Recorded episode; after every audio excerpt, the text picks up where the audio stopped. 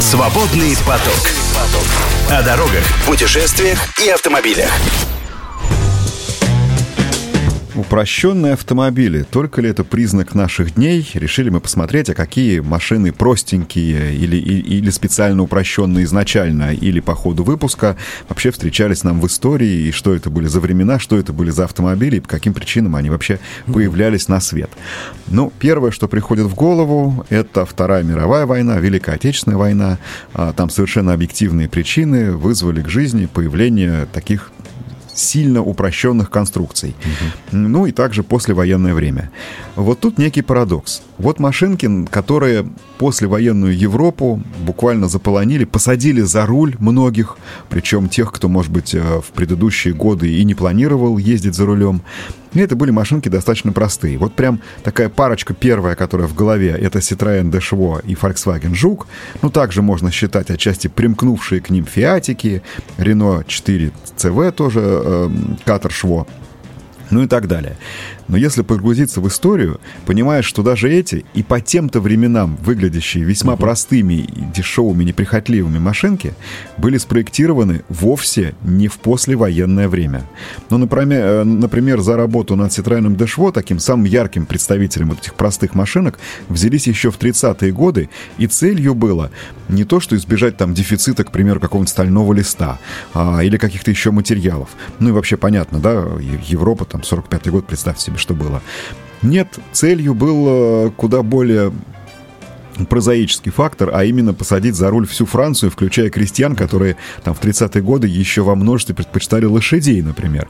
И вот э, компания Citroën, особенно после ну, технического успеха своей первой переднеприводной модели Traxion Avant, но на фоне очень больших затрат, они тогда еще угодили в, не могу сказать в лапы, во владение компании Michelin, нужно было выправлять ситуацию, вот придумали, э, что надо сделать машинку дешевую, и на этом, собственно говоря, э, и хорошенько раскрутиться, что называется, предложить и публике, ну и, и себе подзаработать. И машина, надо сказать, что проектировалась именно исходя из вот таких вот самых э, непритязательных требований. Ну, даже, даже существует такая легенда про требования в техническом задании, которое было сформулировано так. Четыре колеса под зонтиком. То есть вот лишь бы что-то было, и оно бы как-то ехало. Также известно техническое требование, чтобы можно было перевести корзину яиц по, спа, по вспаханному полю. И даже существует очень интересный ролик в соцсетях, который показывает, что это техническое задание удалось выполнить. И на это Дэшво, вот этот вот гадкий утенок, как его прозвали, был вполне себе способен. Слушай, получается сейчас, ну, с, с учетом, да, немножечко все-таки возросшего прогресса, по сути, сейчас мы и в такой же ситуации находимся, и тот же самый зонтик о четырех колесах. Ну, отчасти. Я просто к тому, что это не всегда было сопряжено с какими-то такими внешними там какими-то угрозами или еще чем-то, или, или ну, тяжелой экономической ситуацией. Ну, а как ты говоришь, как раз это война или после, это послевоенные со- действия совпало в так, времена? Совпало так, потому что я вот сейчас ужасное слово скажу, но я думаю, что если бы не война, то этот Дэшво не, не стал бы таким популярным, потому что он возродился после войны уже на новом технологическом уровне, там многое пришлось менять, как раз материалы какие-то, которых не было, с двигателем там работали и так далее, и так далее. Но даже в первом автомобиле, например, просто качестве иллюстрации. Ну, представьте, да, Европа, 30-е годы, там же образцы такие есть, как Мерседес, Испану Сюиза и прочие такие роскошные автомобили, которые, в общем, двигали а, автопром вперед. И тут на этом фоне появляется машинка, которая стоит в десятки раз дешевле, у Это, которой сиденье... покупать-то кому, дорогие машины? Конечно. У, э, у этой машинки, например, в качестве детали, сиденья представляли собой, ну, фактически мешковину, ткань, натянутую на трубчатый каркас. То есть вот проще, чем шезлонг. А, крышу сделали брезентовой, такой. Причем, как шутили злые языки, это для того, чтобы один из создателей этой машины, человек высокорослый, мог, не снимая любимого цилиндра, вполне себе в этом гадком утенке ездить. Ну и так далее, и так далее. Действительно, максимально простой автомобиль. А, мне повезло, я уже в серийной машине а, в своей жизни поездил, но там и внутри, знаешь, такой гимн простоте. То есть, э, ну, не дверные ручки, а фактически щеколды, так хитро сделанные, но все же вот, вот простейшие механические такие запорчики. Вот это вот торчащие из непритязательными металлической панели приборов рычаг переключения передач. Ну и так далее, и так далее. При этом ехал автомобильчик прекрасно. После войны пришелся как нельзя более кстати со своей неказистой внешностью, своими плоскими стеклами, которые можно было из оконных вырезать, с той самой брезентовой крышей.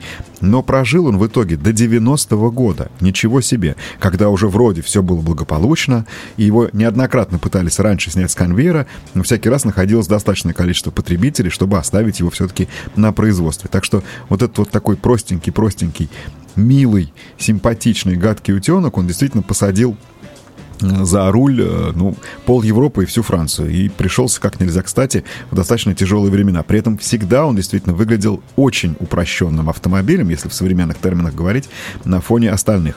Но его в какой-то степени брат — это народный автомобиль, который ровно так и назывался в самом начале. Это Volkswagen Жук, родившийся в Германии. Начало проекта — это 1933 год. Это тоже еще никакая не война.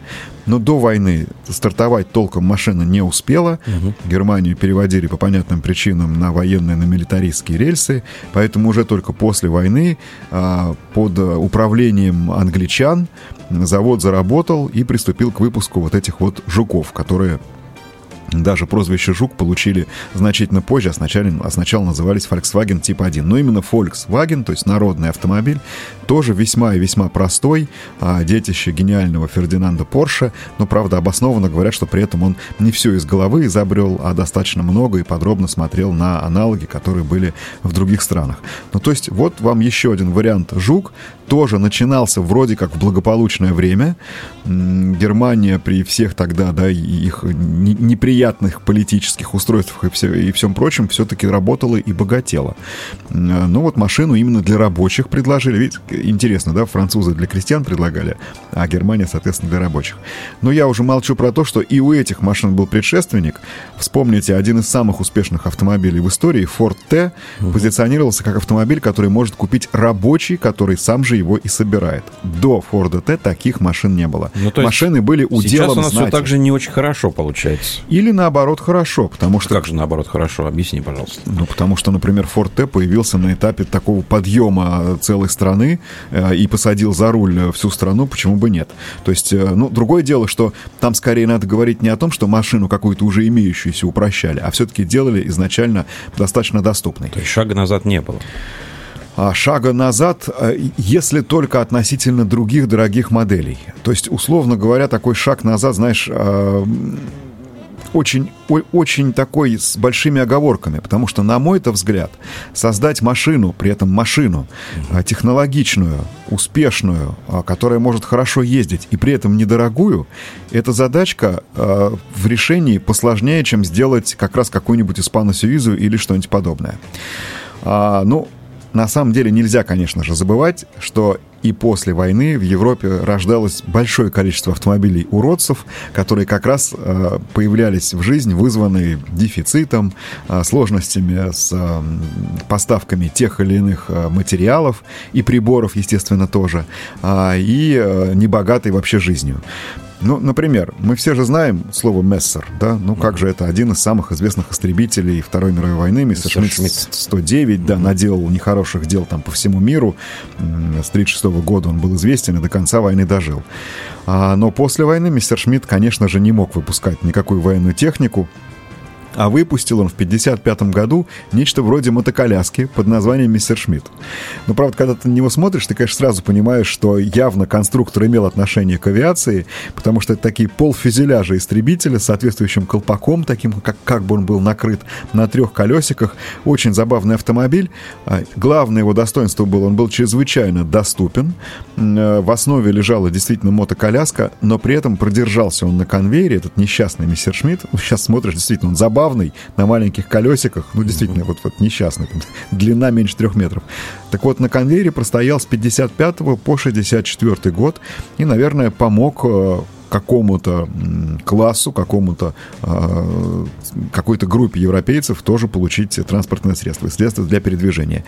А, но это очень большая редкость. Есть более распространенный автомобиль, может быть, он тебе попадался, потому что есть такие образцы и в России, я их встречал там на фестивалях различных, экзотических и прочих. Э, автомобиль с очень красивым именем BMW Izetta. Нет, не встречался. Нет, не встречался. Представь себе, значит, а, это очень коротенькая маленькая машинка, при этом выглядит она как будто она трехколесная, на самом деле четырех. Но два передних колеса расставлены как положено, mm-hmm. а два задних максимально сближены. Вход в этот автомобиль через переднюю дверь. То есть это такая капелька, у которой mm-hmm. открывается дверца спереди. Отчасти это напоминает холодильник. Ну, собственно говоря, и ездила примерно та же. Вот представь себе, ты подходишь к холодильнику, распахиваешь дверцу, а там даже ручка, как у холодильника. Mm-hmm вместе с дверцей отъезжает в сторонку руль и педали, ты усаживаешься на полностью открытое перед тобой сиденье, захлопываешь дверь и поехал. Между прочим, машина при этом двухместная, то есть туда можно было сесть и вдвоем, и тоже представляла собой такое вот чудо из чудес. Называли ее автомобиль «Пузырь», такая, ну, потому что он был весь такой кругленький, надутенький, тоже был максимально и предельно доступен. Главное, причина а, появления в жизни этого автомобиля, который стартовал в том же 55 году, это возрождение компании BMW в данном случае, там был Mercedes BMW, которая, конечно же, уже никак не могла работать на авиацию. Заводы, которые работали на автомобилестроение, были, вообще говоря, в упадке. Один из них, главный, оказался в советской зоне оккупации. Ну, хотелось что-то быстренько представить и недорогое немцам. И вот придумали такую машину, ну, которая на сегодня выглядит, конечно, техническим курьезом. Тем не менее, машину любили, и до сих пор она является любым, на любом каком-то фестивале ретро-техники желанным э, гостем. Между прочим, именно благодаря этому автомобилю BMW смог избежать банкротства и дальше уже раскрутился до современных всех этих семерок, там, восьмерок и так далее, и так далее. Так вот, сейчас смотришь и даже прям не веришь, что ну надо же, это вот BMW такие машины делал. Кстати, из всех известных BMW я так вот сходу не вспомню даже. По-моему, единственный, который без этих ноздрей как фирменных, характерных вот этих вот BMW-шных. Но это что касается машин иностранных, конечно же, и у нас был такой опыт. Сейчас мы будем говорить именно об упрощении автомобилей, и это было связано с тем тяжелейшим периодом в истории нашей страны, с началом Великой Отечественной войны, когда автомобильные заводы резко оказались зачастую отрезаны от многих своих поставщиков, а вынуждены были переезжать, эвакуироваться на восток, ну, по крайней мере, это ЗИСа касается, и, конечно же, очень серьезно сокращать э, производственную гамму. Ну вот, действительно, с э, ЗИСа и начнем. На заводе в 1941 году было прекращено производство всех моделей, кроме трехтонки, той самой ЗИС-5, и была проведена работа по ее упрощению. В результате автомобиль получил индекс В, такой несколько условный, ЗИС-5 военный. Что же было сделано? А, ну, первым делом стало понятно, что невозможно получить э, хороший э, стальной лист, который можно гнуть, и которые можно использовать для кабины. Поэтому от металлической кабины отказались вовсе, и тебе сейчас эта тема будет близка. Кабина военных трехтонок была с деревянным каркасом и обита вагонкой. Угу. То есть ты бы мог выпускать такие кабины, учитывая свой нынешний дачный опыт. Слушай, да я думаю, что в скором времени уже предложить АвтоВАЗу свои услуги по обивке вагонкой. Ну, э, по посмотрим, да, насколько это будет необходимо. А, казалось бы, небольшое упрощение, но тем не менее сделали откидным только задний борт угу. у деревянного кузова. Раньше все три борта можно было откинуть. Ну, видимо, экономили даже на такой вот простой фурнитуре, как вот эти вот крепежи бортов. Ну, а, а что, скрепил там? Ну, не, не гвоздями, а все-таки какими-то шурупами. Ну и все-таки это работает. А, из таких экстремальных мер автомобиль лишили передних тормозов вовсе. То есть военные трехтонки тормозили только задними колесами. Ну, учитывая тогдашние скорости... придумали трусы. Тогдашние скорости и дороги, это, это было, наверное, вполне допустимо. Еще одна мера. А, у автомобиля оставалась только правая фара. А почему? Фары всегда были э, унифицированы, всегда достаточно широко. И вот эти вот простенькие круглые фары, они шли в том числе на военную технику, на бронетранспортеры, на танки, которыми тоже оснащались. Вот одну фару трехтонка отдала как раз военной технике, там тоже было по одной, и, соответственно, вот единственное оставили и здесь. Но другое дело, что зачастую из-за светомаскировки и эту фару закрывали, ну а потом уже в частях можно было где-то там найти и вторую фару и поставить ее на место. Угу. То есть вот такой вот максимально простой автомобиль. Похожим путем прошел и ГАЗ, когда упрощал свою полуторку. Там индекса специального не было, это уже была машина ГАЗ 2М, или ММ, но примерно так же э, сделали всего один откидной борт. Э, кабину оставили металлической, но какой металлической? Никаких гнутых крыльев, все это были просто такие, знаешь, сварные, угловатые конструкции. Mm-hmm. Машина выпускалась без дверей, вместо нее придумали такие брезентовые пологи фактически. А, ну и также точно лишили передних тормозов.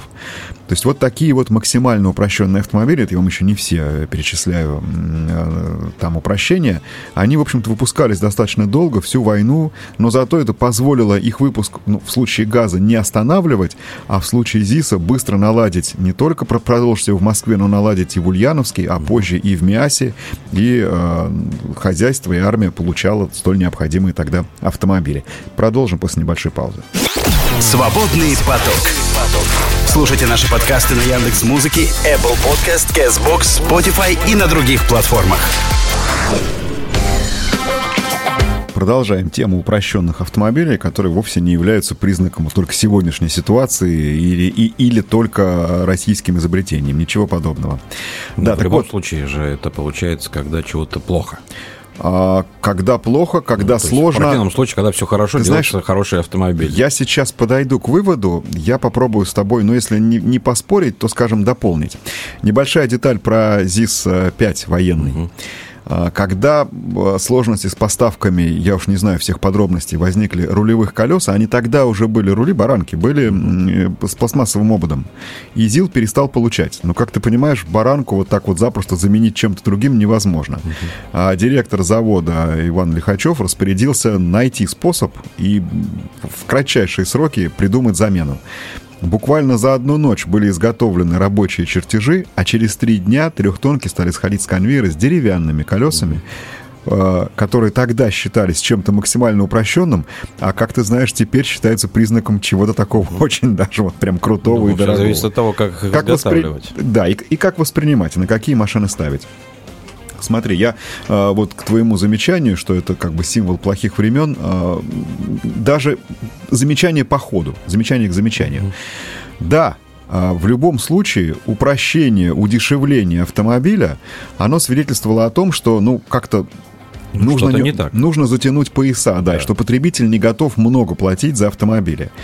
Но всякий раз, когда мы говорим о подобных машинах, мы наблюдаем потом, как правило, такой долгий срок их жизни. То есть, когда уже вроде все стало хорошо, а все эти машинки покупают и покупают. Смотри, я из э, двух примеров, э, которые уже упоминал, это два чемпиона просто по выпуску в мире абсолютно безоговорочных. 15 миллионов Фордов Т сделали. Volkswagen Жук превзошел этот результат в два раза. Угу. Хотя, казалось бы, ну куда уже, ну какие там 70-е, 80-е годы, ну какой Volkswagen Жук, да вы что?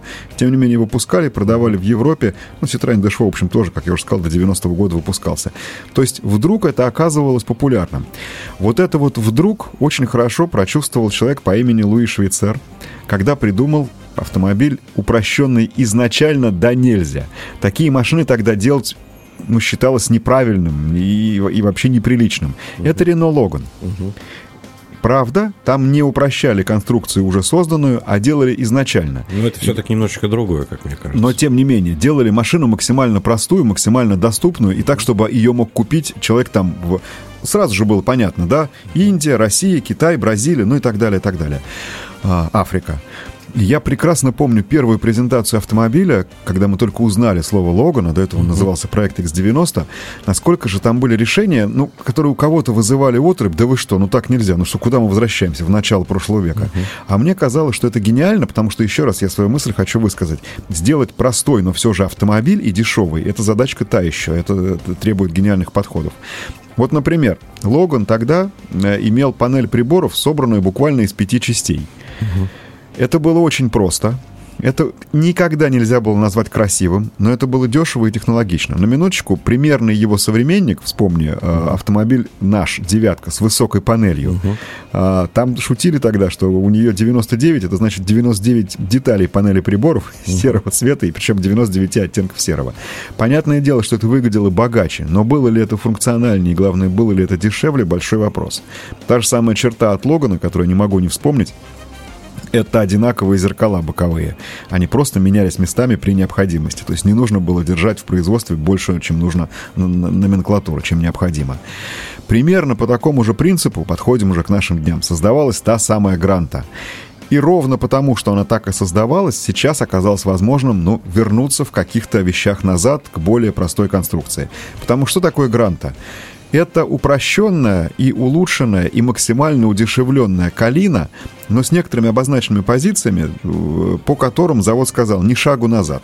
Это касалось там требований безопасности в какой-то степени, да, комфорта, э, не комфорта, функциональности, ну и, и, и цены, которая должна была быть максимально низкой. Потому что, например, Калину, когда проектировали, там никто не думал сделать и не предполагал самую доступную машину. А вот Гранту делали именно так.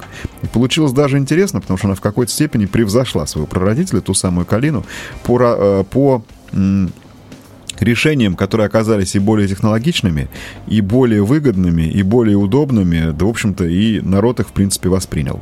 А, поэтому там упрощали, что только можно. А, даже я помню, что в 2010 году АвтоВАЗ объявил конкурс внутри, внутри заводской, и собирал предложения. Угу. А, что вы можете посоветовать, допустим, да, рабочие завода, от чего можно отказаться, чтобы калину сделать дешевле? Ну, там были очень интересные варианты, я уже как-то рассказывал, давайте сделаем неподвижным право правое переднее сиденье, давайте там откажемся от опускных стекол сзади, но, к счастью, на это не пошли. Ну и что же мы видим теперь, да, переходим уже к сегодняшним вариантам. Та самая упрощенная гранта. Мне, конечно же, не нравится, что она лишилась АБС и подушки. Мне это представляется мерой настолько вынужденной, что я очень надеюсь, а, что удастся найти поставщиков, и все-таки АБС на автомобиль вернется. По той простой причине, что я еще помню, как мы общались с теми самыми колдунами, а, вот этими вот устройствами, да, регулирующими давление в тормозах на задней оси, и как они на старых машинах толком не работали. Что-то закисало, что-то там где-то ржавело, и все это, мягко говоря, ну, послушайте, помню прекрасно наши техосмотры, где нужно было разогнаться и тормозить. Так вот, более-менее возрастные машины того поколения, где как раз был колдун на задней оси, они же тормозили или только передними, или только задними колесами. Никогда он нормально не работал. Поэтому в этом отношении, конечно же, я все-таки надеюсь на то, что АБС вернется. Но Калину, тем не менее, удалось в данном случае да, упростить. А, правда, не скажу, что удешевить. Мы уже с Сергеем Смирновым на этот счет про программу сделали.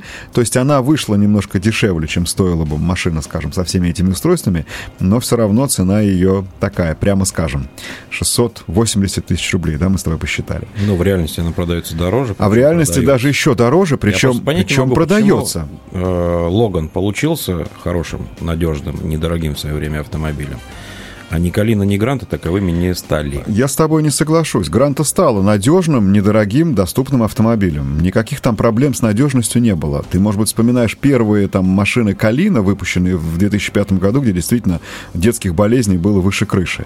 А Гранта, который выпускал значительно позже, да там не было каких-то таких вот прям претензий именно по надежности и по каким-то там глобальным вещам. Да, там чувствовался возраст конструкции, но зато именно он позволил вот эту машину упростить уже.